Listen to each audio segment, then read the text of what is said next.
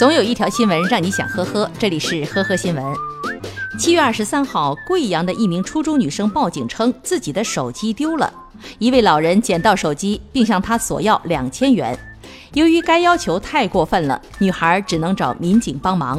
对方一看警察来了，心里还是过意不去的，就改口说：“你给我买一包好烟吧。”但是女学生表示身上总共只有三十元钱，就问能不能把三十元钱全部给这位大爷。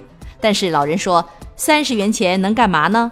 没办法买一包好烟呐，一定要向女孩索要好处，还理直气壮地说这就是当代的年轻人呐，他乖乖的给我一包烟都不给，这就是你们教育出来的好青年呐。警察苦劝半个多小时以后，老人总算归还了手机。网友回问：“这就是当代的老人吗？”七月二十五号早上，杭州东湖派出所接到市民吴女士报警称，一个骑电动车的男人把她脖子上的金项链扯断抢走。接警以后，民警很快将犯罪嫌疑人杜某抓获。杜某被抓回派出所以后，对抢夺一事供认不讳。他说：“这么做并不是为了抢钱，只是想让现任的老婆离开自己。”原来，二零一一年，杜某开了一家投资公司。二零一三年，七百万资产被朋友卷跑，前妻也离他而去。杜某从此天天在家混日子，没找过工作。二零一五年，杜某把自己伪装成落难的富二代，与现任妻子恋爱。热恋中的姑娘没有太多怀疑，这一晃就是四年。四年时间，杜某是债台高筑。爸妈家的钱几乎都被他掏空了，眼看着银行卡上的债越来越多，杜某的压力也是越来越大。他觉得愧对老婆，但是不敢当面开口告诉老婆真相，走投无路之下，便想到了通过抢夺让民警抓住自己，从而让老婆离开的法子。目前，杜某因涉嫌抢夺已经被公安机关刑事拘留。七月二十六号凌晨，山东淄博警方接警说，一位电动三轮车驾驶员被一辆面包车撞倒。民警到场后发现，驾驶员杨某十分的紧张，而且还抱着车门发抖。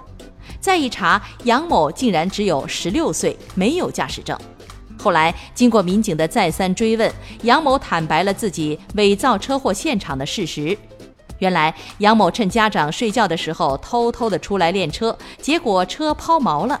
他没有办法，又不敢告诉家长。后来他灵机一动，回家骑了一辆电动三轮车来伪造一个车祸现场，然后报警，想让警察帮自己把车给拖回去。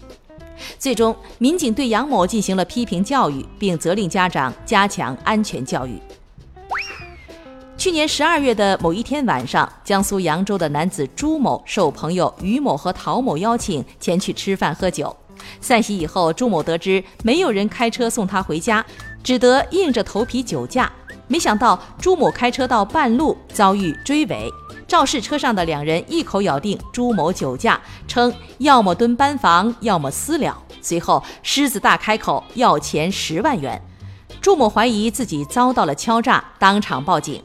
后来，警方查实，追尾的当事两人竟然和朱某的朋友于某、陶某是同伙，这一切都是他们事先精心策划好的。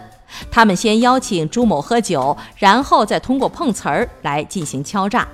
最终，主犯于某因敲诈勒索罪被判处拘役两个月，处罚金两千元；其余三人因犯罪未遂且认罪态度好，被免于起诉。